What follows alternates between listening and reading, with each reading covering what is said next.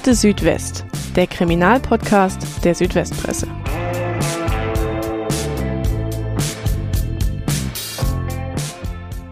Es ist eine Tat, die scheinbar aus dem Nichts kommt. In einem kleinen Ort bei Stuttgart liegt Holger M. spät nachts wach, grübelt rastlos vor sich hin. Seine Lebensgefährtin wird wach, redet ihm gut zu und versucht ihn zu beruhigen. Und dennoch reift in jenen Stunden sein Entschluss. Sie beide müssen sterben. In den frühen Morgenstunden sticht der 52-Jährige mit einem Messer aus seine wehrlose Freundin ein und tötet sie. Er verletzt sich danach selbst schwer und wählt den Notruf. Doch Holger M. überlebt und alle fragen sich, warum es zur Tat kam. Eine scheinbar harmonische Beziehung, keine Probleme, zwei solide, kleinbürgerliche Leben. Und dennoch so ein Blutbad. Wie kann das sein? Gibt es doch ein dunkles Geheimnis hinter der Fassade? Brach sich toxische Männlichkeit Bahn oder steckt gar Reichsbürgerideologie dahinter? Wir wollen mit unserem heutigen Gast auf Spurensuche gehen im Fall Holger M. Aber auch Fragen stellen wie, kann jeder von uns zum Mörder werden? Gibt es das Böse im Menschen? Und was war der kaltblütigste Killer, den unser Gast je kennengelernt hat? Mein Name ist Roland Müller. Ihr hört wie immer Akte Südwest, den Kriminalpodcast der Südwestpresse. Aber heute mal wieder eine ganz besondere Folge. Das sage ich öfter, aber heute zu Gast bei uns ist niemand Geringeres als der Gerichtsgutachter und forensische Psychiater Peter Winkler aus Tübingen. Hallo Herr Winkler, schön, dass Sie da sind. Hallo Herr Müller, freue mich hier zu sein. Kleine Vorrede. Peter Winkler ist natürlich für unsere Hörerinnen und Hörer kein Unbekannter. Äh, sein Name ist schon öfter in dem Podcast gefallen, denn bei vielen Fällen von Acker Südwest hat er die Gutachten über die Angeklagten geschrieben. Zum Beispiel beim Vierfachmord von Eislingen, beim Sechsfachmord in Rot am See, beim Zementmord in Stuttgart, beim Sindelfinger Cold Case und auch beim Amoklauf von Winnenden hat er ein Gutachten zum Täter Tim K. verfasst. Also flapsig gesagt, das Who is Who der schlimmsten Fälle aus dem Land. Aber das zeigt auch, wo Gerichte bei schweren Fällen im Zweifel anrufen. Herr Winkler, Sie sind also viel beschäftigt. Wie viele Mörder haben Sie denn ungefähr schon so kennengelernt in Ihrem Leben? Zunächst mal danke für die Blumen. Ähm, ich kann Ihnen das gar nicht sagen, wie viele Mörder ich kennengelernt habe. Ich habe im Laufe meines meines Berufslebens etwa 2000, 2100, 2200 Gutachten für Gerichte geschrieben und aber ich kann das wirklich nur grob schätzen. Wahrscheinlich waren Drittel bis die Hälfte dieser Gutachten hatte etwas mit vollendeten oder versuchten Tötungsdelikten zu tun. Von den Fällen, die ich gerade genannt habe, ähm, ist da einer besonders in Erinnerung geblieben? Na, also von den Fällen, die Sie jetzt gerade aufgelistet haben, die sind alle in besonderer Weise in Erinnerung geblieben, weil sie ja nun alle sehr speziell sind und sozusagen aus dem Gros der üblichen Tötungsdelikte herausragen. Ja, vielleicht kommen wir auf den einen oder anderen mal zu sprechen zwischendurch. Heute wollen wir aber äh, schon über den kurz skizzierten Fall Holger M. sprechen, den Sie uns mitgebracht haben. Aber wir werden dabei immer wieder auch kleine Exkurse machen, indem wir dann erklären, wie ein Gerichtspsychiater arbeitet, was man da so erlebt. Und vielleicht sind wir hinterher auch schlauer bei der Frage, gibt es das Böse im Menschen und wenn ja, wie viele? Dann also rein in den Fall bei dem wir übrigens die echten Namen nicht nennen. Holger M. heißt also in Wirklichkeit nicht Holger M., aber es hat sich alles vor einigen Jahren so in Baden-Württemberg abgespielt. Und ohne jetzt zu viel zu verraten, äh, wir haben ja Ihnen überlassen, welchen Fall Sie uns mitbringen möchten. Wieso haben Sie sich gerade diesen ausgesucht? Ich fand an diesem Fall so besonders eindrücklich, wie destruktive Gewalt in ein bis dahin völlig normales, völlig intaktes Leben hereingebrochen ist. Wir hatten ja in den letzten Tagen sozusagen den Jahrestag der Flutkatastrophe im Ahrtal und im Grunde kann man da Analogien ähm, ziehen. Im Ahrtal war sozusagen bis Juni 2021 liebliche Idylle und es war alles geordnet und geregelt und es war schön und die Touristen kamen und in diesem Fall war eben bis zum bis zur Tatnacht ähm, oder bis wenige Tage vor der Tatnacht ähm, auch ein ganz normales, geordnetes, geregeltes Leben. Und ich bin mir sicher, wenn man das Tatopfer oder auch den Täter wenige Wochen vor der Tat gefragt hätte, glaubst du, dass du jemals ein Tötungsdelikt begehst, die hätten einen zu Recht für verrückt erklärt. Ähm, und ähm, ich habe ähm, diesen Fall auch deswegen ähm, ausgewählt, weil man nach meinem Dafürhalten an diesem Fall sehr schön darlegen kann, erkennen kann, welche zerstörerische Macht psychiatrische Erkrankungen ähm, ent entfalten können. Das war ja wie ein, wie ein Tsunami, der in dieses Leben hineingefegt ist. Diese Folge wird von der Systemhaus Ulm GmbH präsentiert, eurem Partner für IT-Dienstleistungen, Applikationsentwicklung und Cybersicherheit. Viele von euch arbeiten zurzeit wahrscheinlich im Homeoffice. Aber habt ihr gewusst, dass die Arbeit in den eigenen vier Wänden zum Krimi werden kann? Im Netz sind wir vielen Gefahren ausgesetzt. Das stellt vor allem kleine und mittelständische Unternehmen vor neue Herausforderungen. Wie ihr die Remote-Arbeit richtig absichern könnt und euch gegen Cyberangriffe wehrt, verraten euch die IT-Experten von der Systemhaus Ulm GmbH. Beim Arbeiten von zu Hause nutzt ihr Netzwerke, die nicht vom Unternehmen kontrolliert werden. Deshalb ist es wichtig, die Leitung in die Firma und den Zugriff auf Unternehmensdaten möglichst sicher zu gestalten. Besonders häufig kommen Cyberattacken vor, bei denen Kriminelle gezielt versuchen, ihre Opfer zu täuschen. Zu Hause sind Mitarbeiter dafür oft anfälliger. Statt bei einem Verdacht geschulte Kolleginnen und Kollegen um Rat zu fragen, treffen Angestellte oft eigene Entscheidungen, im schlimmsten Fall die falschen. Wie ihr eure Arbeitsplätze zu Hause und in der Firma wirkungsvoll absichert, erfahrt ihr auf www.systemhaus-ulm.de. Ja, dann ähm, gehen wir also rein in den Fall. Wir haben ja also Holger M. Sie haben schon ein bisschen was gesagt über ihn. Er ist 52 Jahre alt und er hat ganz offensichtlich seine Lebensgefährtin getötet. Aber im Umfeld weiß niemand warum. Und auch die Ermittler können es sich nicht so recht erklären. Es ist eine Tat scheinbar aus dem Nichts. Ganz chronologisch, wie ist denn der Fall bei Ihnen auf dem Schreibtisch gelandet und was muss man jetzt zum Start über Holger M. wissen? Also der Großteil der Gutachten, die ich erstatte, wird entweder von der Staatsanwaltschaft ähm, oder vom Gericht in Auftrag gegeben. Dass ich ähm, sogenannte Privatgutachten im Auftrag von Verteidigern oder ähm, Nebenklagevertretern erstatte, ist die ganz große Ausnahme. Aber ich mache solche Gutachten. Also es gibt Kollegen von mir, die ähm, sagen, äh, das machen wir gar nicht. Ähm, ich ähm, mache das durchaus, weil ich denke, dass es manchmal Konstellationen gibt, wo das von den Gerichten, von den Behörden in Auftrag gegebene Gutachten wirklich so problematisch ist und so schwierig, ähm, dass ähm, ein Verteidiger oder auch ähm, auf der anderen Seite der Nebenklagevertreter die Möglichkeit haben muss, ähm, solche Gutachten kritisch überprüfen zu lassen. Und deswegen hin und wieder. Aber das ist auch für mich, ähm, ist es die Ausnahme. Und ob der Fall bei mir von der Staatsanwaltschaft in Auftrag gegeben wird ähm, oder vom Gericht. Das hängt vom Verfahrensstadium ab. Bis zur Anklageerhebung ist der Staatsanwalt für einen Fall zuständig und nach Anklageerhebung äh, trifft die, werden die Entscheidungen vom, vom Gericht getroffen. Und in diesem Fall kam der Auftrag ähm, von der Staatsanwaltschaft, wie es im Grunde bei ähm, Tötungsdelikten die Regel ist, ähm, es gibt ja kaum ein Tötungsdelikt, das nicht begutachtet wird. Das heißt also, ähm, da stellt sich die Frage, ähm, psychiatrische Begutachtung ja oder nein, eher nicht, sondern es ist einfach ähm, ja, ähm, Standard, dass man Gutachten einholt und ähm, dass man deswegen von Seiten der Staatsanwaltschaft eben auch ähm, relativ früh einen, einen solchen Auftrag vergibt. Ähm, und ich bekomme mit dem Auftrag die Verfahrensakten, ähm, und ähm, verschaffe mir natürlich über das Studium der Verfahrensakten schon mal einen ersten Überblick. Worum geht es überhaupt? Ähm, ähm, wo liegen womöglich die Besonderheiten dieses Falles? Ähm, worauf ist ähm, dann bei der späteren Begutachtung auch zu achten? Der Umfang der Akte hängt natürlich auch davon ab, wie früh ich beauftragt werde. Ähm, wenn ich sehr früh beauftragt werde und es gibt noch keine Ermittlungsakten oder nur sehr wenige, dann fange ich eben mit einer sehr dünnen Akte an und dann bekomme ich erst so nach und nach dann die, die weiteren Erkenntnisse, die sich aus den Ermittlungen ergeben ähm, übersandt.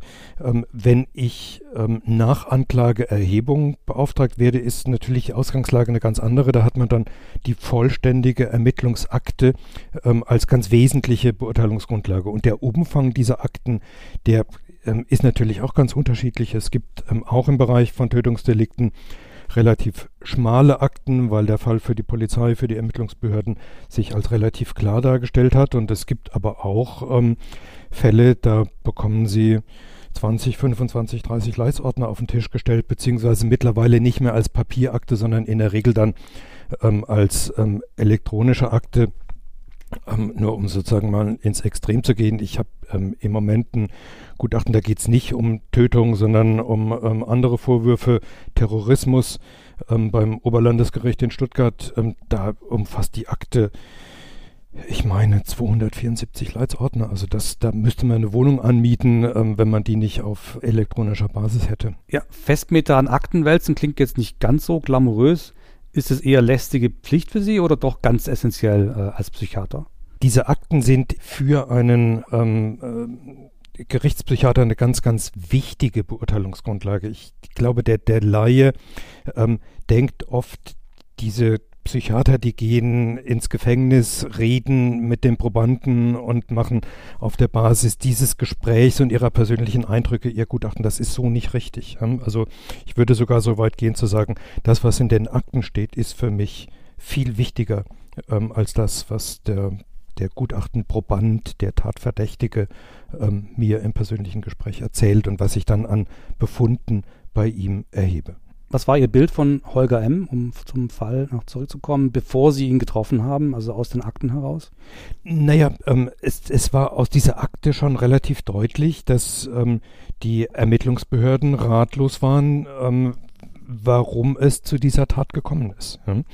Ähm, wenn irgendwo eine Leiche liegt, denken polizeiliche Ermittler zuallererst, der Täter stammt aus dem sozialen Nahfeld. Ähm, ist der Partner, der Ex-Partner ähm, und ähm, auf erstaunlich viele Fälle trifft das dann auch zu. Und so war es ja in diesem Fall hier auch. Und dann ist sozusagen die nächste Gedankenschleife, die werden schon irgendwelche Probleme miteinander gehabt haben. Der eine wollte sich trennen, ähm, Verlustängste drohten, ähm, womöglich drohte der bisherige Lebensentwurf zu scheitern, wenn ähm, der in der Regel dann verstorbene Partner, getötete Partner seine Trennungsandrohungen wahrmachen würde. Oder es geht um Eifersucht, außereheliche aus, ähm, äh, Affären ähm, und, und, und. Also das sind so im Grunde diese klassischen Motive von Beziehungstaten, Eifersucht, übermäßiges Besitzdenken, nicht loslassen können, Verlustängste. Ähm, und es war dann in diesem Fall, und das hat diesen, diesen Fall eben zu einem besonderen gemacht, so dass alle Versuche der ähm, Ermittlungsbehörden, solche klassischen Motive ähm, herauszufinden, ähm, schien es ähm, in diesem Fall nicht gegeben zu haben, sondern alles deutete darauf hin, und das ist auch meine persönliche Überzeugung, dass Täter und Opfer bis zur Tatnacht eine ganz intakte ähm, Beziehung miteinander geführt hatten. Und das war dann eben ähm, eine Besonderheit ähm, dieses, ähm, dieses Verfahrens. Hm? Aber der Schein, der drückt ja auch manchmal. Man entwickelt natürlich mit den Jahren eine Routine und ähm, man entwickelt auch ein gewisses Misstrauen. Also ähm, äh, man geht nicht blauäugig an Akten heran. Ähm, äh, man stellt sich im Hintergrund sozusagen immer wieder die Frage, haben die Ermittler vielleicht was übersehen? Gibt es hinter den einfachen Wahrheiten, vielleicht noch komplexere Wahrheiten, die aber versteckt sind, ähm, die nur noch nicht ähm, herausgefunden wurden. Aber in diesem Fall war es eben tatsächlich so, dass es zu meiner Überzeugung, und ähm, auch das Gericht hat es am Ende so gesehen, keine verborgenen Geheimnisse gab. Ähm, und dann ist natürlich der nächste Schritt, den man sich als Gerichtsgutachter stellt, ähm, die Frage danach, ob ähm, eine solche scheinbar unverständliche und scheinbar motivlose Tat ähm, einen ähm, psychopathologischen Hintergrund hat. Das heißt also ähm, äh, aus einer psychiatrischen Erkrankung heraus entstanden ist. Und so war es ja in diesem Fall dann auch. Sie haben jetzt schon mehrfach erwähnt, dass im Prinzip da etwas eingebrochen ist in so eine Art heile Welt oder zumindest sehr solide Situation. Wie sah denn die aus? War das geregelte Verhältnisse? Das waren völlig geregelte Verhältnisse. Ja. Täter und Opfer lebten seit vielen, vielen Jahren miteinander zusammen. Der Täter hatte seit vielen Jahren den gleichen Arbeitsplatz. Ähm, er war ähm, in einem kaufmännischen Beruf ähm, angestellt. Ähm, er war im Privatleben ähm, in das lokale Vereinsleben integriert, ähm, war zum Teil Vorsitzender von mehreren Ortsvereinen. Seine Lebensgefährtin war auch berufstätig. Ähm, die kam aus einer Familie, in der es ein, ein kleines Unternehmen gab, ähm, an dem sie auch beteiligt war und in dem sie beschäftigt war. Also wirklich ähm, bürgerliche Verhältnisse, wo auch immer man hinblickte, keine wirtschaftlichen Probleme, keine finanziellen Sorgen, das, das war ähm, alles, ähm, alles geregelt und, und geordnet. Dann kommen wir also zu dem Punkt, äh, an dem Sie den Täter oder in dem Fall noch mutmaßlichen Täter treffen. Und nicht alle Angeklagten stimmen ja der psychiatrischen Exploration auch zu. Wie war denn diese erste Begegnung mit Holger M.? Was hat er für einen Eindruck auf Sie gemacht? Ja, also zunächst, ähm, es ist richtig, ähm, ein Gutachtenproband muss nicht mit mir sprechen. Darauf weise ich auch zu Beginn jedes Untersuchungsgespräches hin, dass die Angaben, die mir gegenüber gemacht werden, ähm, freiwillig sind, dass es keine Pflicht gibt zur Mitwirkung bei einer solchen Begutachtung und dass umgekehrt auch aus einer ähm, fehlenden Mitwirkung keine für den Betroffenen nachteiligen Rückschlüsse gezogen werden. Also die Denke, ähm, der spricht nicht, also hat er was zu verbergen, die wäre nicht zulässig. Und ich weise natürlich auch darauf hin, dass meine Position ähm, in diesem Ermittlungsverfahren eine neutrale ist, also dass ich weder der Anwalt des Tatverdächtigen bin, der Psychoanwalt, noch ähm, in der Position ähm, eines Anklägers bin. Und das sind auch diese Neutralität, das ist etwas, was mir von meinem Berufsethos her sehr, sehr wichtig ist. Und ähm, dann beginne ich sozusagen das Gespräch mit der zunächst ganz pauschalen Frage, ähm, sind Sie bereit, ähm, mit mir zu sprechen? Ja, und ähm, üblicherweise, ähm, wenn das bejaht wird, ähm, frage ich zunächst nach der aktuellen Befindlichkeit. Ja, wie in, in, der Regel sind ja die Menschen, die ich zu begutachten habe, gerade wenn es um Tötungsdelikte geht, die sind ähm, inhaftiert. In diesem Fall ähm, war der Gutachtenproband im Justizvollzugskrankenhaus, weil er nach wie vor als ähm, suizidgefährdet ähm, galt. Und ähm, dann spreche ich über die Haftsituation, ähm, über das, was diese ja nun für den Betroffenen sehr, sehr ungewöhnliche Lage für ihn bedeutet, wie er damit umgeht, ob es Kontakte nach draußen gibt, ähm, wie er sich den weiteren Fortgang des, des Verfahrens vorstellt, ähm, also sozusagen das Hier und Jetzt. Ja, ähm, in einer nächsten Stufe ähm, spricht man dann über die Lebensgeschichte, einfach um diesen Menschen näher kennenzulernen, wie ist er aufgewachsen? Aus welchen Familienverhältnissen kommt er her? Schule, Beruf, Familiengründung. Was ist in diesem Lebensentwurf aus Sicht des Betroffenen gelungen? Wo sieht er selbst Probleme? Ähm, und wenn ich auf diese Weise dann so ein, ein, ein Bild ähm, meines Gegenübers ähm, gewonnen habe, dann fange ich zum Schluss der gutachtlichen Exploration dann an, mit ihm über den Tatvorwurf zu ähm, sprechen. Ähm, immer mit der Maßgabe, der Proband soll mir nur das erzählen, was er mir erzählen will. Es gibt relativ häufig die Konstellation, dass ähm, Tatverdächtige von ihren ähm, Verteidigern so gebrieft werden, dass sie sagen, ähm, Angaben zur Lebensgeschichte ja, aber keine Angaben zum Tatvorwurf. Das ist etwas, was ich natürlich bedauere, weil ähm, wenn ich mit dem Betroffenen nicht über das Tatgeschehen selbst sprechen kann, fehlt mir eine ganz wichtige Beurteilungsgrundlage und ich persönlich bin auch davon überzeugt, dass viele Beschuldigte, viele Angeklagte schlecht beraten sind, wenn sie nicht über ihre ähm, Tatsituation sprechen. Aber das ist sozusagen das Geschäft der Verteidiger und da mische ich mich natürlich ähm, auch nicht ein. Also ich sage nicht, ähm, wenn die Maßgabe des Verteidigers ist, reden Sie nicht über die Tat, sage ich nicht, wollen Sie nicht doch mit mir drüber reden, das kann doch für Sie ähm, äh, äh, sinnvoll sein.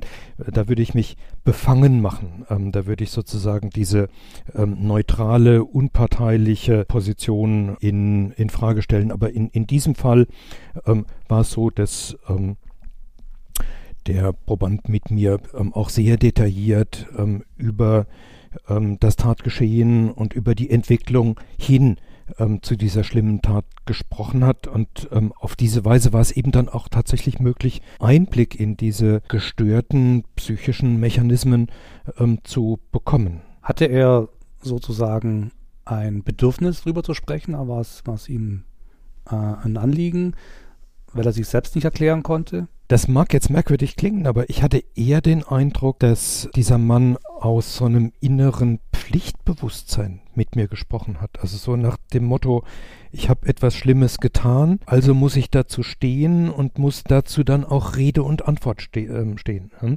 Ähm, es gibt Menschen, die haben ein sehr, sehr hohes Mitteilungsbedürfnis. Ja? Die, die können sie kaum bremsen in, in dem, ähm, äh, was, ähm, was einem da erzählt wird. Zu solchen Menschen gehörte ähm, dieser Proband nicht. Und es gibt andere, denen muss man sozusagen alles mühsam aus der Nase ziehen. Ähm, äh, das war in diesem Fall auch nicht der Fall, sondern ähm, tatsächlich dieses mein, mein Gefühl, mein, mein Eindruck eines, eines Pflichtbewusstseins eben auch den Ermittlungsbehörden und, und dem Gutachter gegenüber. Und was, was hat er gesagt zur Tat? Also verkürzt hatte ähm, dieser Proband mir dargelegt, dass er ähm, nach einer, im Anschluss an eine körperliche Erkrankung, einen schweren Infekt mit einer Lungenentzündung, eine schwere Depression entwickelt hatte, sich dessen aber gar nicht bewusst war, dass er schwer depressiv gewesen ist. Ähm, und diese Depression führte dazu, dass plötzlich, und so etwas ist für depressive Störungen sehr typisch, dass plötzlich alles in Zweifel gezogen wurde, alles in Frage gestellt wurde, dieses geordnete ähm, und durchaus auch persönlich erfüllte Leben, ähm, das hatte seinen Sinn verloren. Ähm, dieser Mann machte sich auf einmal ganz große Zukunftssorgen, Zukunftsängste, hatte das Gefühl, er ist den Aufgaben, die in Zukunft auf ihn zukommen werden, nicht mehr gewachsen. Ähm, er hatte Sorgen, dass er ähm, dadurch, dass er den, den vermeintlich auf ihn zurollenden Aufgaben nicht mehr gewachsen ist, dass er dann eben auch in so eine innere Not kommt. Ähm, ich kann nicht mehr, ich bin nicht mehr ähm, nicht mehr lebensfähig, nicht mehr lebenstüchtig und ähm, diese, dieses Gedankenkreisen, das so über mehrere Tage ähm, auch an, an Dynamik zugenommen hatte, hielt ihn davon ab, ähm, äh, sich ähm, entspannen zu können, hielt ihn davon ab, ähm, schlafen zu können, weil das eben permanent in ihm ähm, rotierte. Ähm, und am Ende stand die Überzeugung, um schreckliche Befürchtungen für das weitere Leben ähm, abzuwenden, muss er sich und seine Lebensgefährtin töten. Der Fall hat ja einige falsche Spuren zu bieten. Ich habe anfangs ein paar erwähnt.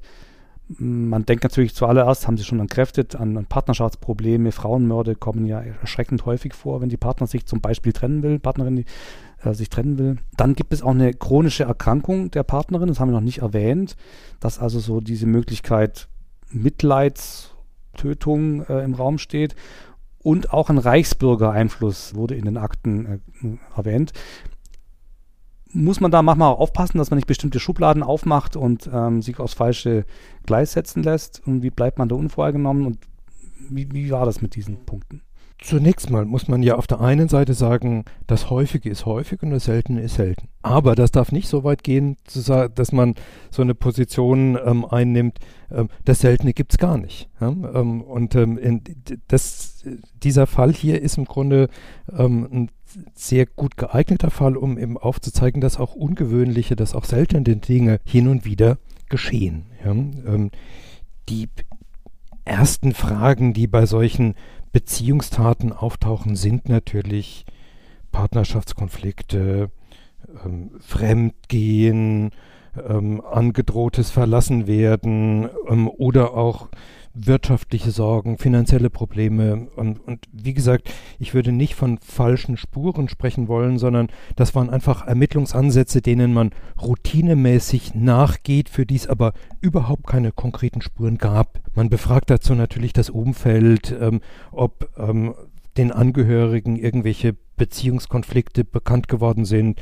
Man schaut sich neuerdings natürlich auch die Handys der Betroffenen an, ähm, was wurde im Chatverkehr ähm, ausgetauscht und es war äh, schon relativ schnell klar, in, im Hinblick auf die üblichen Tatmotive solcher ähm, Beziehungstaten ähm, gab es da einfach nichts. Und ähm, vor dem Hintergrund, dass so diese klassischen Beziehungstatmotive hier offenbar überhaupt keine Rolle spielten, kam dann natürlich die Polizei auch auf die Idee, aus meiner Sicht eher abseitige Dinge zu prüfen, also gerade so ein Reichsbürgerhintergrund, ob es da vielleicht politische ähm, Diskrepanzen zwischen den, den beiden Lebenspartnern, Partnerinnen ähm, gegeben hat, aber das, das war auch nicht der Fall. Aber was stecke denn dann wirklich dahinter? Sie haben ja schon gesagt, es gab eine psychiatrische Erklärung. Unter diagnostischen Aspekten und das kam im Grunde tatsächlich erst über ähm, die gutachtliche ähm, Untersuchung ähm, in den Fokus auch der, der tatbezogenen Überlegungen.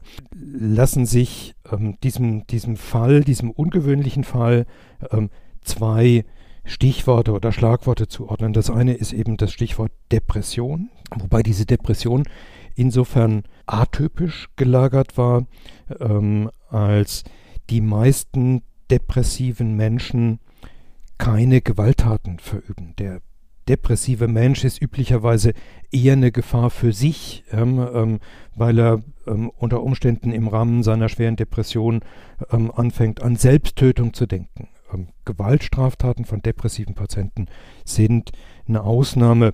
Ähm, und was eben auch atypisch an dieser Depression war, war die, der zeitliche Verlauf. Üblicherweise in, hat eine, eine Depression, bis sie sozusagen sich voll ausgeprägt hat, an einen mehrwöchigen, wenn nicht gar mehrmonatigen Verlauf. Wenn Sie im ähm, sechsten Lebensjahrzehnt, also der ähm, äh, Proband war ja ähm, Anfang 50, depressiv erkranken, haben sie in aller Regel auch schon früher mal depressive Phasen gehabt in der Vorgeschichte. Und das war eben hier alles nicht der Fall. Es, es gab ähm, überhaupt keine Hinweise dafür, dass depressive Probleme in der Vergangenheit eine Rolle gespielt hatten. Und ähm, es war ganz offensichtlich so, dass das Auslöser dieser schweren depressiven Krise ähm, diese körperliche Erkrankung, dieser schwere Infekt mit Pneumonie gewesen ist und dass dann ähm, zwischen dem Beginn dieser Depression ähm, und ähm, dem dramatischen ähm, tödlichen Finale, dass da nur wenige Tage gelegen sind. Also auch das war einfach ein atypischer Aspekt, der im Umkehrschluss sozusagen wiederum dann natürlich auch zu einem gewissen Misstrauen ähm, Anlass gegeben hatte, so im Sinne von, ähm, wird das vielleicht nur vorgespielt, wird das als Schutzbehauptung geltend gemacht, wobei ich ähm, überzeugt bin, dass ähm, diese, die Schilderung dieser depressiven Symptome ähm, durch den Probanden, das war so charakteristisch. Und ähm, es gab dann eben schon auch Außenbeobachtungen von ähm, äh, Umfeldzeugen, die das bestätigt hatten. Das heißt also, ähm, auch diese ähm, Hypothese, stimmt das denn überhaupt, was, was einem da an, an Symptomen angeboten wird? Ähm, oder ist es nur eine Erfindung, ist es eine Aggravation, ist es eine Schutzbehauptung, mit der sich der Betroffene ähm, sozusagen den, den, Kopf aus der Schlinge ziehen will? Ähm, das war nach meinem Verhalten in diesem Fall klar zu verneinen. Sie haben gesagt, die Depression war ein Faktor, mhm. aber es gab noch einen zweiten Faktor. Genau.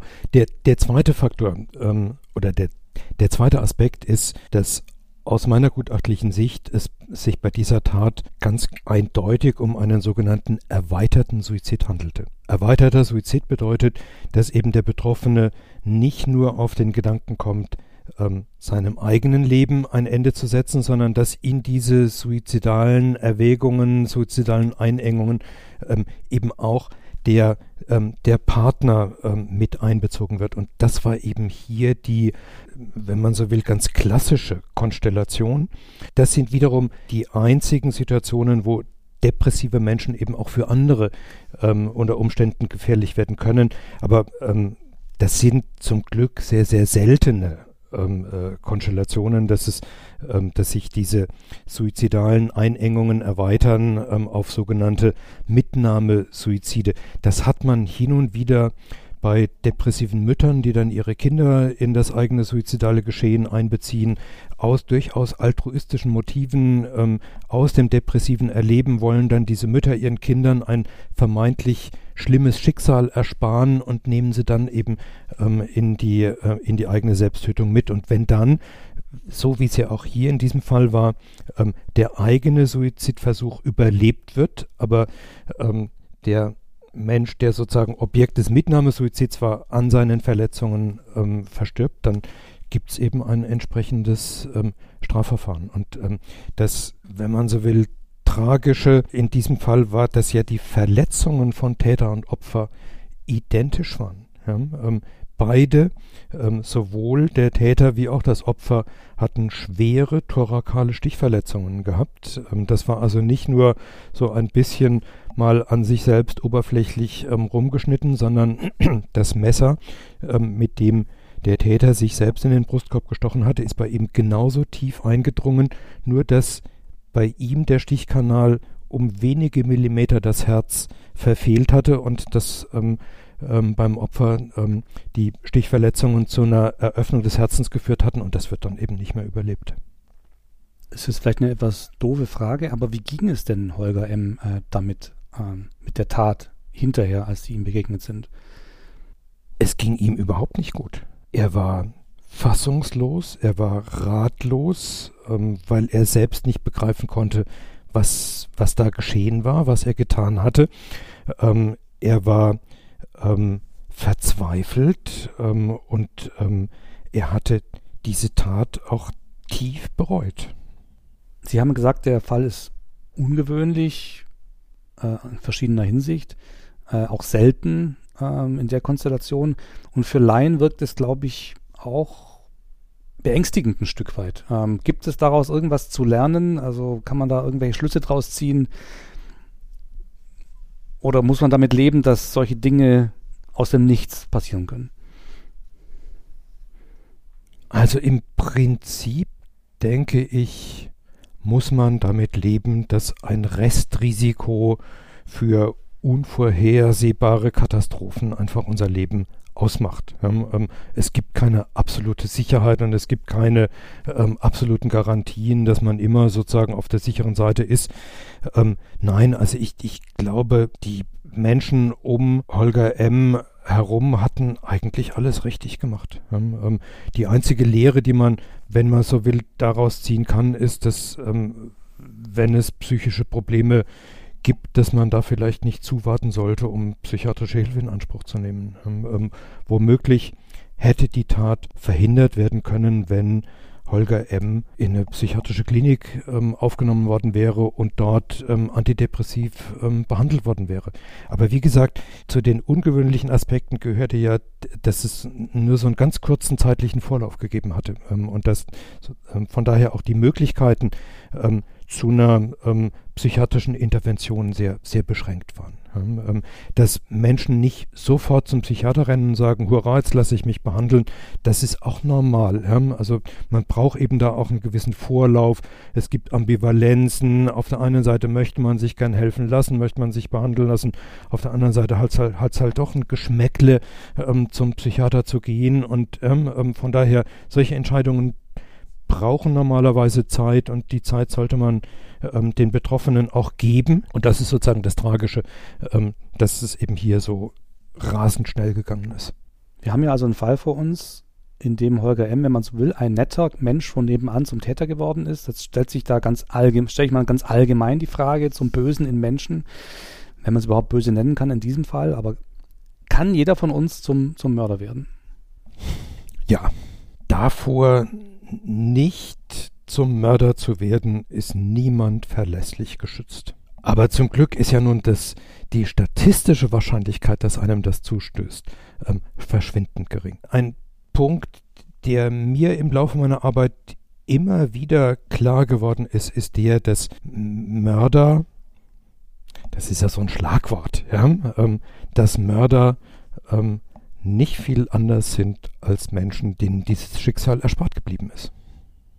Die unterscheiden sich nicht. Das sind keine Monster, das sind keine abartigen Charaktere. Ähm, ähm, gerade im Bereich der, der Tötungsdelikte ähm, ist, fällt die psychiatrische Diagnostik ähm, oft erstaunlich unauffällig aus. Vielleicht muss man die Frage umgekehrt stellen, was hält uns denn davon ab, unsere Mitmenschen ähm, äh, zu töten? Und naja, vieles zum Glück. Ja? Ähm, Empathie, eine Orientierung an sozialen Gepflogenheiten, Wertschätzung, ähm, Regeln. Also da gibt es ja zum Glück allerhand, was da regulierend ähm, uns davon ähm, abhält, ständig ähm, Massaker zu bewirken. Denken Sie an den Straßenverkehr, da haben Sie natürlich relativ häufig die Situation, dass Sie denken, am liebsten täte ich dem jetzt hinten drauf fahren, weil der so blöd fährt. Aber ähm, in der Regel macht man es eben trotzdem nicht. Also würden Sie sagen, als Psychiater, tödliche Gewalt ist nicht primär ein psychiatrisches Phänomen, sondern eigentlich ein gesellschaftliches? Jein. Klassische Psychiaterantwort ist, es kommt drauf an. Tödliche Gewalt ist natürlich primär ein gesellschaftliches Phänomen. Am meisten tödliche Gewalt gibt es im Rahmen von Kriegen. Ähm, am meisten tödliche Gewalt schauen sich aktuell Ukraine-Konflikt an. Am meisten tödliche Gewalt gibt es im Rahmen von politischen Diktaturen, wo ähm, nicht einzelne Menschen, sondern Bevölkerungsgruppen eliminiert, gefoltert, ähm, äh, umgebracht werden.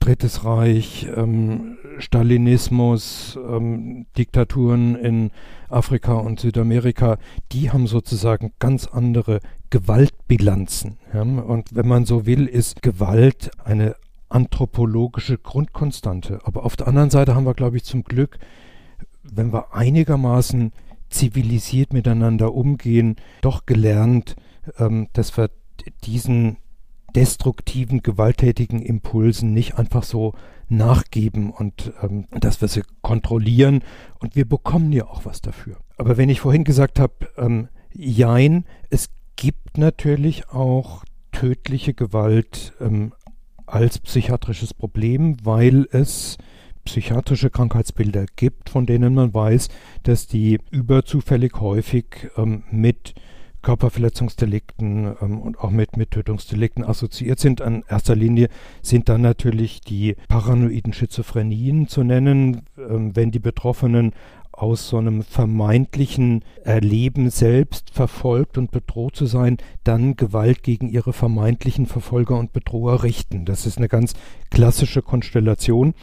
Auch da muss man natürlich vorsichtig sein. Beileibe nicht jeder schizophrene Patient ist für andere Menschen gefährlich. Ähm, das sind auch Minderheiten, die ähm, ein Gewaltpotenzial mitbringen. Aber es ist trotzdem eine ganz klare, ähm, gibt es da ganz klare statistische Zusammenhänge zwischen Gewaltausübung und psychiatrischer Erkrankung. Eine weitere große Gruppe sind die schwer Persönlichkeitsgestörten, bei denen das, das Gewaltrisiko ähm, sich auch von der gesunden Normalbevölkerung deutlich unterscheidet. Genau, wenn wir jetzt im Prinzip, Sie haben ja gesagt, die Masse der Mörder ist nicht so, unterscheidet sich nicht so drastisch von der Normalbevölkerung. Wenn wir jetzt mal die psychisch Kranken im engeren Sinne ausschließen, die Sie gerade skizziert haben. Gibt es jetzt innerhalb von diesen persönlichkeitsgestörten Typen, Sie haben mal in einem Interview zu mir gesagt, wir haben alle so eine kleine gestörte Ecke in uns möglich. Äh, gibt es da besondere ähm, Typen, die häufiger vorkommen bei Ihren Probanden, zum Beispiel Narzissmus? Ja, also in diesem charakterlichen Spektrum gibt es schon so ein, ein paar Charaktereigenschaften, die statistisch gehäuft mit Delinquenz ähm, und insbesondere mit, mit Gewaltdelinquenz assoziiert sind. Ähm, es sind zum einen die emotional instabilen, ähm, also die Menschen, die erregbar sind, ähm, die dann ein Problem haben, ähm, wenn sie in so eine aggressive Wallung hineingeraten sind, das für sich selbst wieder zu entschärfen. Das ist sozusagen die, die eine große ähm, Gruppe an, an auffälligen Charakterzügen. Die zweite große Gruppe ist das, was Sie gerade angesprochen haben, die Narzissten, die ähm, mit Kränkungen schlecht umgehen können, die auf Kränkungen übermäßig reagieren, die aus einem gekränkten Ego heraus ähm, Rachefantasien, Vergeltungswünsche entwickeln, die dann unter Umständen eben auch in ähm, eine Gewalttat münden. Und die, die dritte große Gruppe sind die sogenannten Dissozialen, also Menschen, die nicht bereit sind, sich in ein soziales Regelwerk ähm, äh, einzufügen und die sozusagen ihre persönlichen ähm, Anliegen und Interessen ähm, über alles setzen, die sich ihre eigenen Standards setzen und die dann eben sagen, wenn mir einer dumm kommt, dann kriegt er von mir ein paar aufs Maul. Das in einer Zuspitzung ähm, kann natürlich auch zu, zu Gewaltdelikten führen. Was ist mit dem berühmt berüchtigten Psychopathen, also den eiskalten, manipulativen Killer, den man aus dem Krimi vielleicht kennt? Gibt es den überhaupt oder werden die sowieso eher Manager? Manager oder Politiker. Ja. Da hat er die Weltgeschichte so ein paar gute Beispiele parat, auch durchaus ähm, aktuell. Also den, den psychopathischen Killer gibt es, aber er ist zum Glück viel seltener, als das so im Sonntag eher abendlichen Tatort suggeriert wird. Psychiater verstehen unter diesem Psychopathiekonstrukt vor allem so ähm, charakterliche Anlagen, die Überschneidungen zum einen mit dem Narzissmuskonzept aufweisen und zum anderen ähm, mit dem Dissozialitätskonzept aufweisen. Das heißt also Menschen, die ähm, sagen, ich nehme mir, was ich will, ohne Rücksicht auf andere zu nehmen. Menschen, die nicht in der Lage sind, Empathie zu empfinden und die sozusagen aus Empathie, aus dem Erleben und Empfinden von Empathie für sich verhaltensregulierende Regularien ähm, entwickeln. Ja. Ähm, Psychopathen sind durchaus geschickt, Schwächen ihrer Gegenüber zu erkennen. Das hat ja im Grunde auch was mit Empathie zu tun, aber es ist eben nicht die mitfühlende Empathie, aus der dann heraus ein ich achte dich, ich wertschätze dich, ähm, ich schone dich, sondern im Gegenteil, ich erkenne, dass du da eine Schwäche hast, also hau ich genau da rein ähm, und nutze das für meine eigenen persönlichen Zwecke aus. Ähm, das, das ist ähm, Psychopathie ähm, und es gibt vereinzelt Täter, bei denen man das Gefühl hat, dass solche psychopathischen Strukturen ähm, handlungsleitend auch bei Tötungsdelikten gewesen sind. Aber wie gesagt, das ist die ganz, ganz große Ausnahme. Ist Ihnen in Ihrer Karriere sowas begegnet und vielleicht in einem von den Fällen, die wir schon genannt haben äh, heute? Sehen Sie mir nach, wenn ich, also natürlich ist es mir begegnet, aber sehen Sie es mir nach, wenn ich das lieber nicht beantworten möchte. Vielleicht, wenn es geht, ganz kurz, ähm, damit wir da nicht eine Lücke lassen, was ist denn mit Sexualstraftätern? Sind die in ihrer Psychopathologie, wenn man es die überhaupt gibt, grundsätzlich anders oder am Ende auch nur gewöhnliche Verbrecher, deren Taten anders sind? Naja, da muss man differenzieren zwischen Vergewaltigungstätern, die einfach sexuelle Gewalt ausüben, um ähm, ihre sexuellen Ziele zu verwirklichen, und ähm, Menschen, die eine sexuelle Deviation im engeren Sinne haben, also vor allem pädophile Täter. Vergewaltigungen werden ja zu, ich weiß nicht wie viel, 99,99999 Prozent von Männern verübt. Also so eine richtige Vergewaltigung durch eine Frau ist mir in meinem Klientel noch nicht untergekommen. Wenn Sie so wollen, sitzt offenbar die Bereitschaft zu vergewaltigen vermutlich irgendwo auf dem Y-Chromosom. Aber von, ihrem, von ihrer Psychostruktur ähm, sind Vergewaltiger, die sind oft dissozial, ja, ähm, setzen eben Gewalt, so wie sie sozusagen als Schläger in Erscheinung treten, um ihre persönlichen Interessen durchzusetzen, treten sie dann Frauen gegenüber als Vergewaltiger ähm, in Erscheinung, ähm, ohne dass man das jetzt in einen psychopathologischen Kontext drücken würde. Eine ganz andere Konstellation, eine ganz andere Qualität ähm, haben sie bei Menschen, die echte sexuelle Deviationen haben. Ähm, da gibt es immer mehr ähm, auch Forschungserkenntnisse, ähm, dass ähm, pädophile Neigungen ähm, auf einer vermutlich organischen Disposition beruhen. Also ähm, die Gehirne von pädophilen Menschen sind ganz offensichtlich anders verdrahtet, die reagieren auf pädophile Schlüsselreize ähm, anders als ähm, derjenige, der das, der das nicht ist. Also seit man sich ähm, mit Hightech-Forschung Stoffwechselprozesse im Gehirn darstellen kann, bekommt man da immer mehr Erkenntnisse ähm, äh, dahingehend, dass pädophile Menschen tatsächlich anders ticken als nicht-pädophile. Diesen Podcast hörst du kostenlos. Möglich wird das durch unsere vielen Abonnentinnen und Abonnenten. Unterstütze auch du Qualitätsjournalismus in deiner Region mit einem Digital-Abo. Teste uns einfach mal einen Monat lang. Alle Infos auf swp.de. Wir haben ein Thema schon ein bisschen angerissen, wenn wir es vielleicht einmal nochmal ausformulieren in Sachen Hörerfortbildung, dass also die Hörerinnen und Hörer vielleicht eine grundlegende, wichtige Entscheidung nochmal äh, auseinanderhalten, äh, Unterscheidung nochmal auseinanderhalten können. Weil ich glaube, dass es oft nicht so gut verstanden wird, der Unterschied. Ich meine die Unterscheidung zwischen psychischer Krankheit, also zum Beispiel eine Psychose, und den psychischen Störungen, Persönlichkeitsstörungen. Klingen für den Laien sehr ähnlich, spielt beides vor Gericht in ihren Gutachten oft eine Rolle, aber eigentlich liegen dazwischen Welten, oder? Ja, da muss ich im Grunde ganz tief Luft holen, weil Psychiater beschäftigen sich seit 100 Jahren mit der Frage, was macht eigentlich eine Psychose aus und äh, was macht eine Persönlichkeitsstörung aus. Erwarten Sie bitte nicht von mir, dass ich das jetzt in drei Sätzen ähm, Nobelpreisverdächtig ähm, erkläre. Was man sagen kann, ist, die Symptomatik von Psychosen unterscheidet sich qualitativ von der äh, vom, vom Erleben gesunder Menschen. Das heißt also, ähm, in, in der Psyche von, von psychotischen Patienten spielen sich Prozesse ab, die im normalen Erleben nicht vorkommen.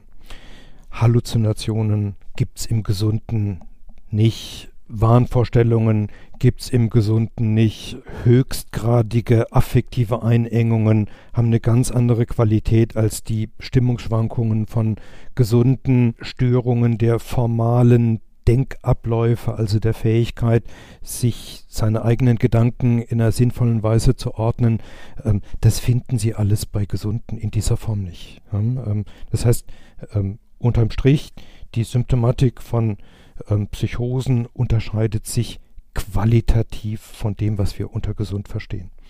Und dahinter stehen wissenschaftlich wirklich belastbare Erkenntnisse, dass ähm, Psychose vermutlich etwas mit einer genetischen Disposition zu tun hat. Ähm, also es gibt einfach ähm, genetische Dispositionen, die vermutlich dazu führen, dass der Hirnstoffwechsel von psychotischen Patienten anders funktioniert ähm, als ähm, von nicht psychotischen Patienten.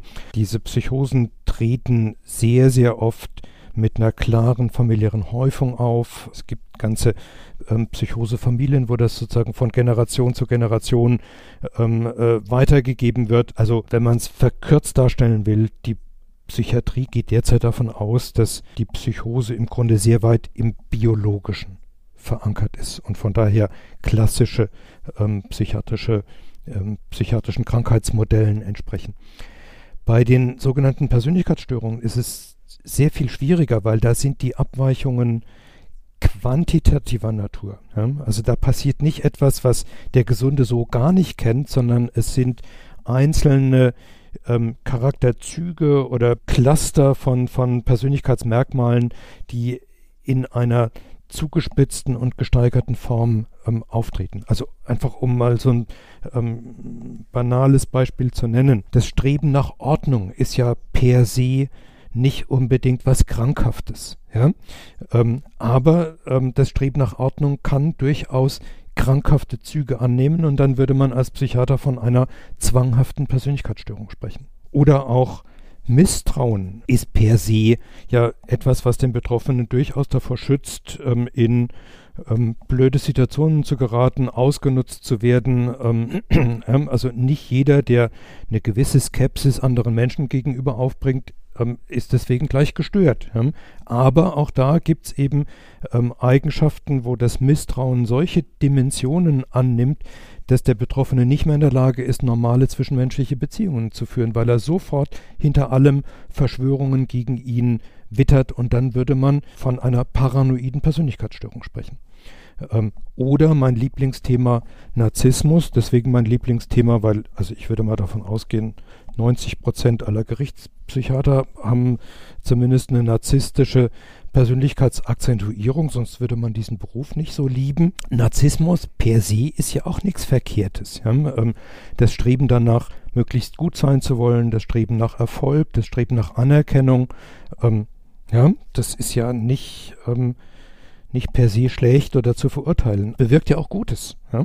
Ähm, bewirkt meines Erachtens viel Gutes, weil es einfach eine ganz wichtige Antriebsfeder ähm, äh, ist. Ähm, aber auch da gibt es eben dann Zuspitzungen und Extremformen, wo dann dieses Streben nach Anerkennung jeglichen Realitätsbezug verliert und in massiver Selbstüberschätzung endet und wo das Bemühen, sich selbst in ein glanzvolles Licht zu rücken, deswegen sitze ich ja jetzt auch hier und mache bei Ihrem Podcast mit, so gestörte Züge annimmt, dass auch da sich andere Menschen von dem Betroffenen abwenden und sagen, mit, mit so einem Angeber und so einem Idioten wollen wir doch nichts zu tun haben.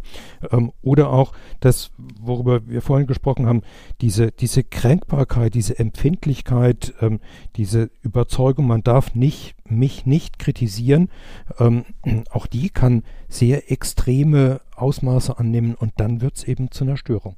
Ähm, aber, um sozusagen den Bogen wieder zurückzufinden, ähm, weil das keine qualitativen Unterscheidungsmerkmale sind, sondern quantitative Abweichungen von einer gedachten Norm, ist natürlich der Ermessensspielraum auch ganz konkret vor Gericht, ja, ähm, ab wann man als Psychiater sagt, das ist nicht einfach nur eine Eigenschaft, die der mitbringt, sondern das hat den Charakter einer Störung. Ähm, äh, das ist eine, eine Diagnose, ähm, eine psychiatrische, eine Persönlichkeitsstörung, beziehungsweise ab wann man sagt, diese Diagnose der Persönlichkeitsstörung entspricht einem der juristischen Begriffe, die in den Schuldfähigkeitsparagraphen drinstehen.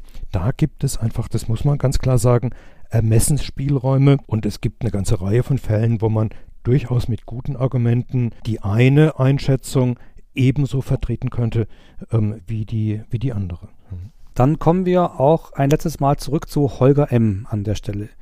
Wie ging es denn vor Gericht für ihn aus? Ähm, was haben Sie ihm in Sachen Schuldfähigkeit attestiert und wie lautete das Urteil? Dieser Fall hatte ja unter anderem die Besonderheit, dass der Tatvorwurf auf Mord lautete, weil der Staatsanwalt, wofür vieles sprach, davon ausging, dass das Tatopfer geschlafen hatte, als auf sie eingestochen wurde. Ja, und das ist ein klassisches Mordmerkmal, die sogenannte Heimtücke, wenn der Täter die Arg- und Wehrlosigkeit seines Opfers für die Tatbegehung ähm, ausnutzt. Neben diesem Mordmerkmal der Heimtücke gibt es noch andere Mordmerkmale.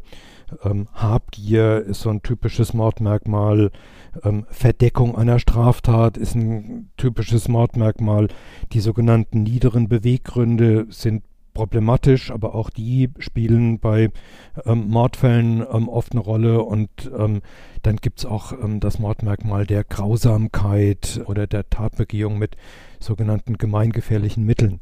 Ähm, das sind diese Mordmerkmale, die sozusagen das in Anführungsstrichen normale ähm, Tötungsdelikt in Form eines Totschlags zum Mord qualifizieren. Diese Fragen, ist ein Tötungsdelikt eine Körperverletzung mit Todesfolge, das wäre die niederste Variante, ist es ein Totschlag ähm, oder ist es ein Mord, das sind natürlich juristische Fragen, mit denen ich überhaupt nichts zu tun habe. Aber in diesem Fall war es sozusagen von der Auffindesituation des Opfers, von den Stichkanälen ähm, relativ klar, dass ähm, diese Frau offenbar im, im Bett gelegen hatte und vermutlich geschlafen hatte, als auf sie eingestochen wurde. Deswegen Anklage wegen Mord. Und Mord hat im deutschen Strafrecht eine Sonderposition, weil es ähm, der einzige Tatbestand ist, bei dem es keine sogenannten ähm, zeitigen Freiheitsstrafen gibt, keinen Strafrahmen. Ja, bei allen anderen Tatbeständen haben sie eine Mindeststrafe und eine Höchststrafe und der Richter muss dann sozusagen zwischen dem Minimum und dem Maximum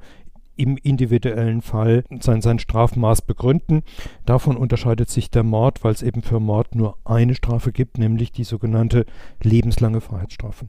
Lebenslang heißt nicht, der bleibt im Gefängnis, bis er stirbt, sondern ähm, lebenslang bedeutet, es gibt eine, ähm, eine Mindestverbüßungsdauer von 15 Jahren ähm, und ähm, ab da wird sozusagen geprüft, ähm, ab der Mindestverbüßungsdauer, ob die in der Tat zum Ausdruck gekommene Gefährlichkeit abgeklungen ist und ähm, wieder ähm, eine Resozialisierung ähm, des Täters in die Gesellschaft ähm, vorgenommen werden kann. Es gibt durchaus Menschen, die wegen Mordes verurteilt ähm, worden sind, kommen auch tatsächlich nach 15 Jahren wieder auf freien Fuß, aber es gibt Einzelne, ähm, die deutlich länger im Gefängnis bleiben. Ich hatte ähm, im vergangenen Jahr mit jemandem zu tun, der als mit 20-Jähriger wegen einer Tat, die er 1900, ich glaube 62 begangen hatte, zur lebenslangen Freiheitsstrafe verurteilt wurde und der eben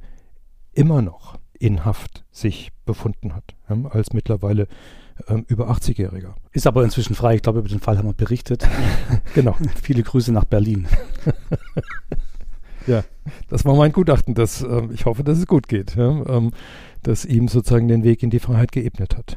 Und vor diesem Hintergrund, nämlich Mord hat zur Folge, dass eine lebenslange Freiheitsstrafe verhängt wird, kommt in diesen Fällen dem Votum des psychiatrischen Sachverständigen eine ganz wichtige Rolle zu, weil wenn der Täter diesen Mord im Zustand der verminderten Schuldfähigkeit begangen hat, dann wird ein Strafrahmen eröffnet. Ja, ein Strafrahmen, der dem des Totschlags entspricht, also von fünf bis 15 Jahren. Und genau das war die Konstellation, wie sie in diesem Fall gegeben war. Ich hatte dem Gericht empfohlen, ich bin ja nicht der, der das entscheidet, sondern ähm, äh, ich ähm, äh, spreche eine Empfehlung aus, die ich natürlich begründe, ähm, aber das Gericht ist in seiner Entscheidung frei. Ich kann ähm, dem, dem Richter nicht vorschreiben, ähm, du musst deine verminderte Schulfähigkeit annehmen. Also ich hatte empfohlen, diesen Täter aufgrund seiner schweren depressiven Einengung als vermindert steuerungsfähig anzusehen. Bin ja bei den Urteilsberatungen nicht dabei. Ich hatte so atmosphärisch das Gefühl, dass sich das Gericht damit schwer getan hatte. Man merkt das ja manchmal so an den Nachfragen, die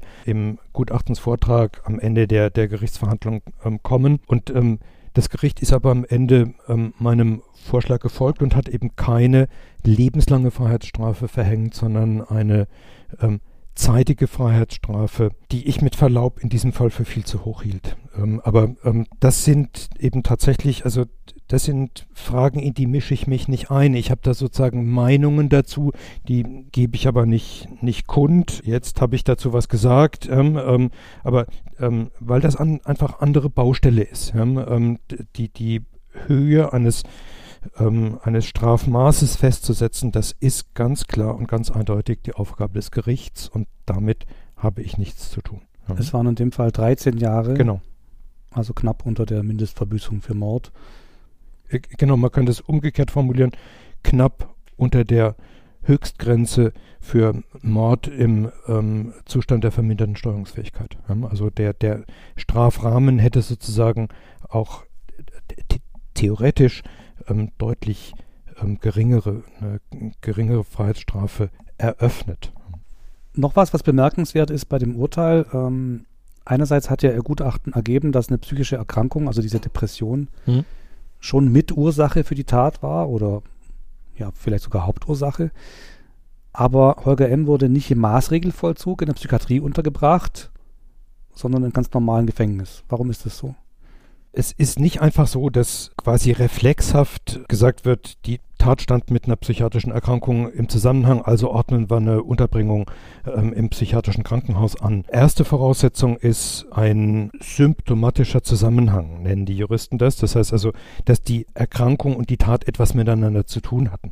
Das war in diesem Fall klar gegeben. Zweite Voraussetzung ist, ähm, und das ist eine formale, die erheblich verminderte Steuerungsfähigkeit muss eindeutig festgestellt sein. In diesem Fall hatte ich wegen der atypischen Tataspekte so argumentiert, dass ich gesagt habe, es ist nicht auszuschließen. Und das reicht dann sozusagen formal nicht für eine Unterbringung im psychiatrischen Krankenhaus. Und das Entscheidende in diesem Fall war, ähm, aufgrund der diagnostizierten psychischen Erkrankung muss von dem Täter ähm, eine künftige erhebliche Gefahr ausgehen. Und das war der Punkt, wo ich gesagt habe, ähm, ich halte diesen Mann in Anbetracht seines bisherigen Werdeganges für nicht gefährlich. Ähm, das war eine Ausnahmesituation, da kamen viele Dinge zusammen, die sich in einer tragischen Verkettung dann ähm, zu diesem erweiterten, inkomplett gebliebenen erweiterten Suizid verdichtet hatten und die Wiederholungswahrscheinlichkeit, dass sich so etwas in Zukunft nochmal wiederholen wird, hielt ich für ausgesprochen gering. Und damit ist sozusagen ähm, eine ganz elementare Voraussetzung für die Anordnung einer Unterbringung im psychiatrischen Krankenhaus. Ähm, der Paragraph dazu ist der Paragraph 63 im Strafgesetzbuch. Ähm, die war hier nicht gegeben. Also sozusagen die Gefährlichkeitsprognose dieses Mannes war viel zu günstig, um eine Unterbringung anzuordnen.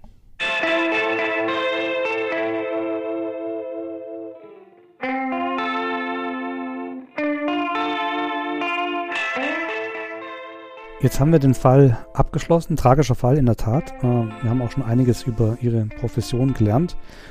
Jetzt würde ich am Ende noch ein paar persönliche Dinge gern fragen, so die Sorte Fragen, die Sie vielleicht oft auf Partys zu hören kriegen, wenn Sie neue Leute kennen und Ihren Beruf erwähnen. Ähm, wir haben noch gar nicht so viel über Sie gesprochen. Ähm, vielleicht ganz kurz Ihr Werdegang. Wie sind Sie denn forensischer Psychiater geworden? Ich komme aus einem Arzthaushalt. Ich habe ähm, Medizin studiert mit der Option, eventuell die Hausarztpraxis meines Vaters im Odenwald zu übernehmen. Also das heißt, ähm, was ich damit sagen will, ist, als ich studierte, hatte ich nicht das Ziel, forensischer Psychiater zu werden. Ich hatte noch nicht mal das Ziel, ähm, Psychiater zu werden, sondern ich war eher so auf der Allgemeinarztschiene. Ich wäre sozusagen der Hausarzt in vierter Generation gewesen und von daher war das schon ein Schritt für mich, ähm, zu sagen, nein, ich ähm, breche mit diesen Familientraditionen und ich werde eben doch ähm, Psychiater. Nachdem ich das Studium abgeschlossen hatte und die üblichen Bewerbungen ähm, auf ähm, Assistenzarztstellen in Umlauf gebracht hatte, erhielt ich eines schönen Tages den Anruf des leitenden Oberarztes der Psychiatrischen Universitätsklinik Tübingen, wo ich einen Teil meines praktischen Jahres absolviert hatte, weil mich Psychiatrie schon interessierte. Ja? Ähm, und er sagte zu mir, du bist doch der Mann mit dem Saxophon, bewirb dich doch bei uns und wir machen eine Band.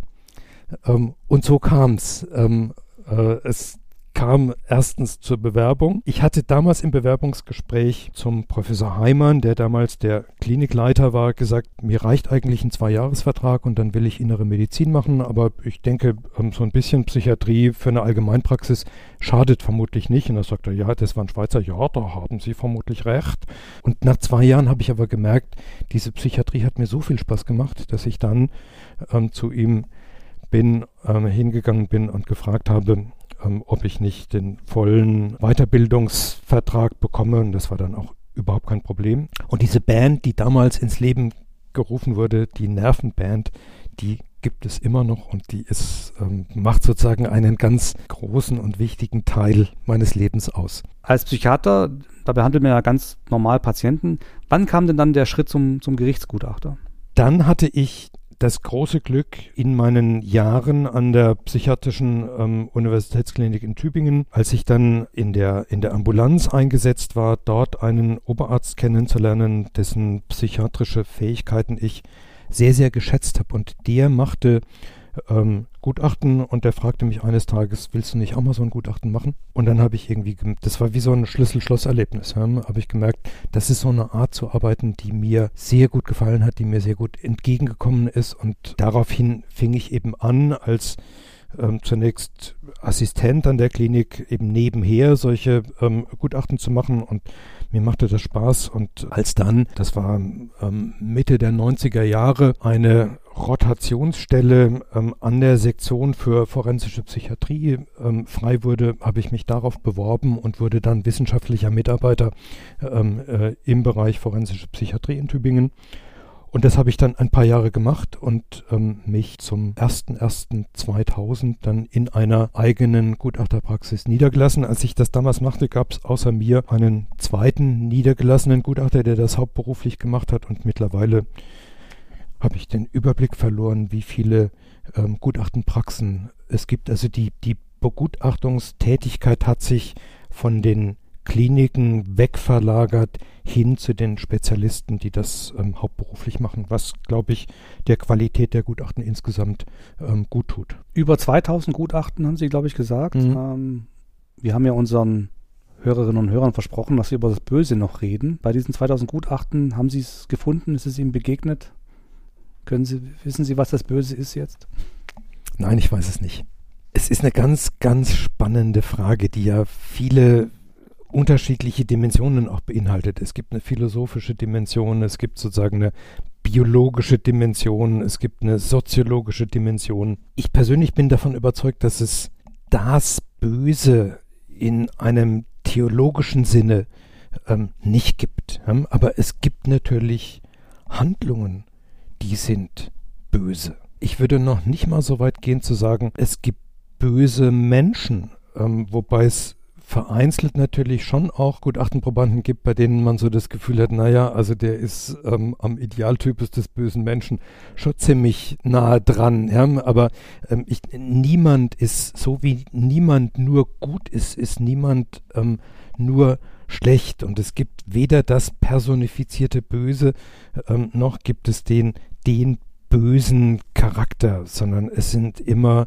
Mosaike und es sind Mischungen, aber es gibt natürlich böse Handlungen, ja, ähm, die dadurch böse sind, dass sie sich gegen alle Regeln stellen, dass sie auf ähm, Gefühle und anderer überhaupt keine Rücksicht nehmen. Aber diese bösen Handlungen, diese bösen Entscheidungen finden Sie beileibe nicht nur im Strafrechtsbereich, sondern die finden Sie bei den von Ihnen erwähnten Managern, die aus Profitinteressen Umwelt opfern. Ähm, die finden Sie bei Politikern, die aus Großmannssucht Kriege anzetteln. Das sind im Grunde eher so Entscheidungsprozesse und Entscheidungsdynamiken, wo ich als forensischer Psychiater ähm, geneigt bin, ähm, Attribute wie ähm, böse zu denken, weniger im Grunde bei den Straftätern, mit denen ich zu tun habe. Das Stichwort, das mir da einfallen würde, wäre vielmehr nicht böse, sondern eher defizitär. Ja, ähm, es sind ja wirklich weit überzufällig häufig Menschen, die dann als Erwachsene zu Straftätern werden, die Biografien hinter sich gebracht haben in Kindheit und Jugend, bei denen einem manchmal die Haare zu Berge stehen, wo man denkt, da ist so viel von Anfang an schiefgelaufen und kaputt gegangen und kaputt gemacht worden durch saufende Eltern, durch prügelnde Eltern, durch drogenabhängige Eltern, durch soziale Strukturen, die überhaupt nicht funktioniert haben, dass es einen dann am Ende nicht wirklich wundert, dass dann da kriminelle, kaputte Biografien am Ende rauskommen. Also so dieses Defizitäre, das ist etwas, was mir viel, viel häufiger begegnet als das Böse, vor dem man dann erschaudert und erschrickt.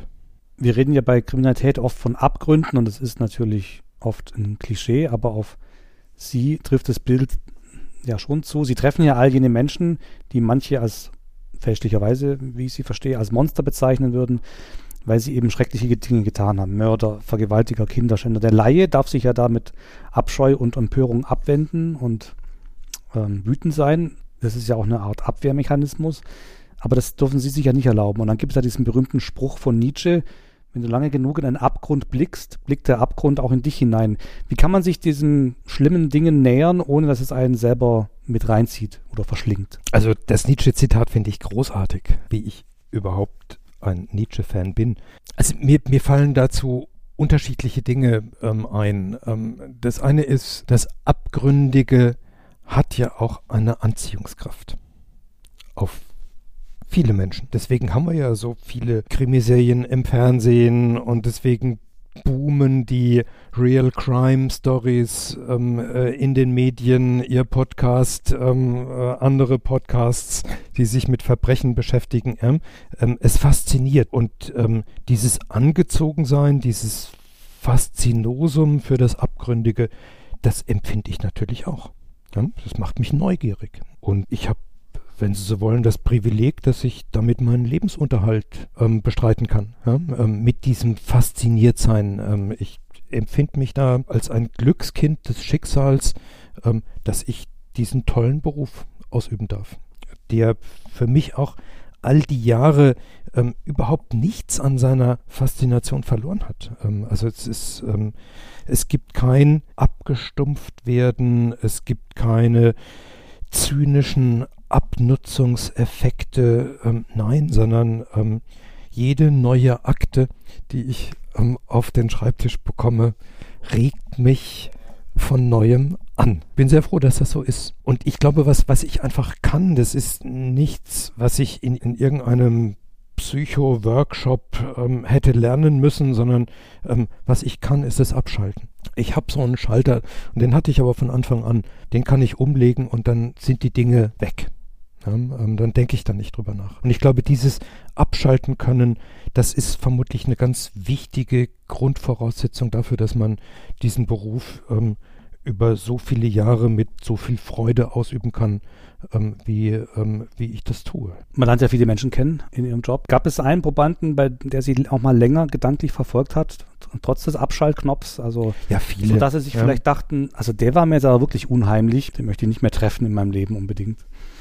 Ich habe es natürlich öfters mit Menschen zu tun, die man nicht unbedingt in seinem Privatleben treffen möchte. Ja? Also das, das, ist, ähm, das ist kein Einzelfall. Und mit diesem Abschalten, ähm, also das Abschalten funktioniert bei mir ähm, einfach gut, ähm, aber es gibt natürlich schon Fälle, die bleiben einem viel präsenter als andere. Hin und wieder werde ich von Gerichten angerufen, wenn es um sogenannte Prognosegutachten geht. Ähm, das heißt, sie haben vor zehn Jahren den Herrn so und so begutachtet und da klingelt es gar nicht. Da muss ich dann sozusagen erst wieder die Akten lesen, damit Erinnerungen kommen, also weil das so sedimentiert ist. Und aber andere Fälle, da weiß ich noch viele, viele Details und viele Einzelheiten ähm, der Fälle. Aber das ist nicht einer, der mir nachgeht, sondern das sind schon ähm, eine, eine ganze Reihe. Also gerade ähm, der Fall, den Sie eingangs ähm, angesprochen haben, Vierfachmord Eislingen, also der gehörte schon zu den sehr, sehr, sehr, sehr ungewöhnlichen Fällen, die mich immer noch, ähm, wenn ich drüber nachdenke, gedanklich umtreiben, weil so viele Fragen aus meiner Sicht ungelöst geblieben sind, ähm, auch im Prozess ähm, zwangsläufig unbeantwortet ähm, bleiben mussten. Auch das ist ja eine, ähm, es wäre eine Illusion zu glauben, dass entweder ein psychiatrisches Gutachten oder ein Gerichtsprozess ähm, alle Geheimnisse, die ein Fall bietet, auflösen würde. Das Gegenteil ist der Fall. Mhm. Verfolgen Sie die Fälle auch weiter? Also hören Sie dann irgendwie zehn Jahre später, ach, den Herrn X, den haben Sie jetzt rausgelassen. Also wenn das mal gut geht. Bei über 2000 Fällen kann ich nicht alle Fälle weiterverfolgen. Ähm, es, sind, es sind die, die einem besonders viel Kopfzerbrechen bereitet haben im Erkenntnisverfahren. Ähm, es sind die, die sehr ungewöhnlich gelagert waren, sei es von der schicksalshaften Tragik her ähm, oder auch von der bösen Dynamik, die in einem Tatgeschehen zum Ausdruck gekommen ist, ähm, die einen weiter ähm, beschäftigen. Und Sie müssen bedenken, ich mache ja nicht nur Gutachten in den sogenannten Erkenntnisverfahren. Das heißt also, wenn es noch kein Urteil gibt, sondern ich mache ja auch, und das macht insgesamt etwa ein Drittel bis fast die Hälfte meiner Gutachten aus, die sogenannten Prognosegutachten. Das heißt also bei jemandem, der schon verurteilt ist, rechtskräftig verurteilt ist, der in der Psychiatrie untergebracht ist oder der langjährige Freiheitsstrafen zu verbüßen hatte.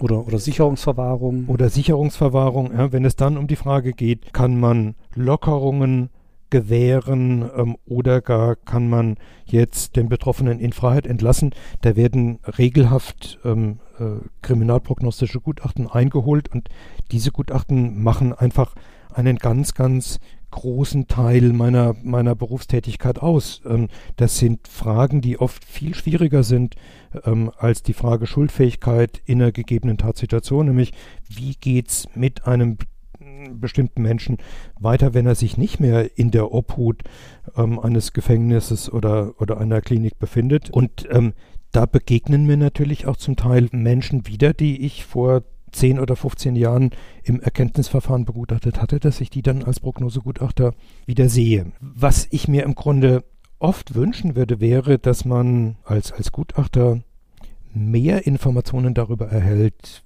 wie es mit den Betroffenen weitergegangen ist. Ne? Also ich, ich muss mich, wenn ich nicht einen konkreten Gutachtensauftrag über jemanden bekomme, den ich vor x Jahren schon mal begutachtet habe, muss ich mich um diese Informationen aktiv bemühen. Es gibt keine Standards, dass einem nach fünf oder zehn Jahren ähm, routinemäßig der Bundeszentralregisterauszug zugeschickt wird mit der Frage, ist er wieder auffällig geworden? Das, dem stehen natürlich, das kann ich auch gut nachvollziehen, dem stehen datenschutzrechtliche Bedenken entgegen und Persönlichkeitsrechte der Betroffenen, ähm, die haben ja nun auch ein, ein Recht auf Privatsphäre. Aber ein Stück weit bedauere ich das natürlich. Es gibt viele, viele Menschen, denen ich als Gutachter begegnet bin, ähm, wo ich gerne wissen würde, wie das mit denen ähm, weitergegangen ist. Es sind ja zwar Momentaufnahmen, also keine längeren Begleitungen, die man da macht, ähm, aber es sind durchaus auch intensive Begegnungen. Ne? Ähm, ich möchte ja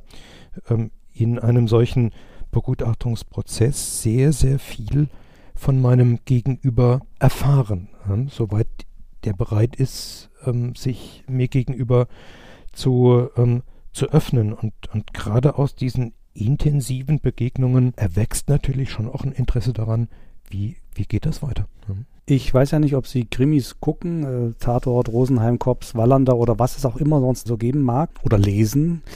Wenn es da ins Psychologische geht, haben die Autoren da schon ein bisschen Ahnung, von den Dingen, die sie schreiben? Oder ist es in der Regel so, dass sie sagen, es ist eigentlich ein ziemlicher Schmarrn, da könnte man sich schon ein bisschen mehr Mühe geben in diesem Aspekt? Das kann ich Ihnen so pauschal gar nicht sagen. Also ähm, viele Jahre lang war das für mich ein Jure fix, dass ich Sonntagabends Tatort geguckt habe. Und ähm, irgendwann mal habe ich diese Gewohnheit nicht ganz eingestellt, aber deutlich reduziert, weil ich mich oft geärgert habe.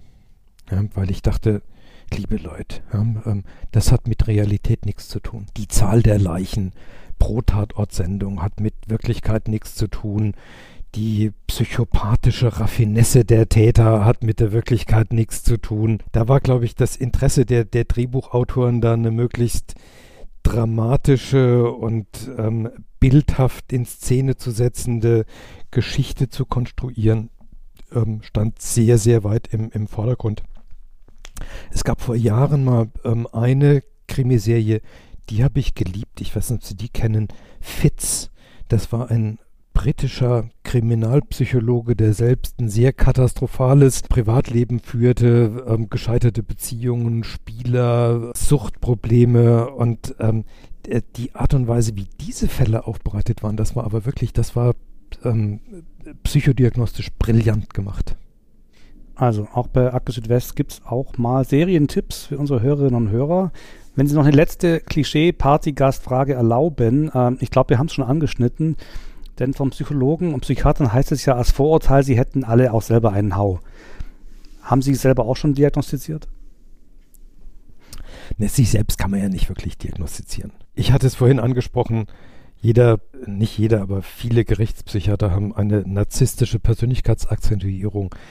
Die habe ich bestimmt auch. Und wenn Sie meine Frau fragen werden, die wird Ihnen noch viel mehr vermutlich ähm, Auffälligkeiten ähm, nennen. Ich hoffe aber, dass ich trotz meiner Tätigkeit einigermaßen gesund geblieben bin. Ähm, in einem Interview ähm, haben Sie mal gesagt, das Leben wäre auch sehr langweilig, ohne Narzissten in der Welt, ohne Showbusiness, äh, ohne Sportler, die was erreichen wollen, ohne Politiker. Das gilt, glaube ich, auch für diesen Podcast. Wir sind nämlich jetzt mit meinen Fragen am Ende. Ich sage herzlichen Dank an Peter Winkler, dass Sie sich die Zeit genommen haben. Danke für das spannende Gespräch und die Einblicke in die Arbeit. Das war sehr interessant. Vielen Dank. Ich bedanke mich auch. Vielen Dank auch an unsere Hörerinnen und Hörer. Ich hoffe, ihr habt heute etwas mitgenommen. Wenn es euch gefallen hat oder wenn ihr meint, dass wir sowas ruhig auch mal öfter machen könnten, also Peter Winkler darf ganz zurückkommen, ähm, lasst es uns wissen per E-Mail an podcast.swp.de. Oder bewertet uns gerne auf Spotify oder Apple Podcasts. Egal wie, bleibt uns gewogen. Tschüss und bis zum nächsten Mal. Wenn ihr Feedback, Anregungen oder Ideen für Fälle habt, schickt uns auch gerne eine E-Mail an podcast.swp.de. Und wenn ihr gar nicht genug bekommen könnt von spannenden Kriminalfällen aus Baden-Württemberg, dann schaut mal auf unserer Webseite vorbei unter swp.de/slash crime. Dort gibt es nicht nur Infos zu unserem Podcast, sondern auch Artikel und Interviews rund um True Crime im Südwesten und natürlich auch einen Newsletter. Wenn ihr den abonniert, verpasst ihr nichts mehr von Abgeschickt.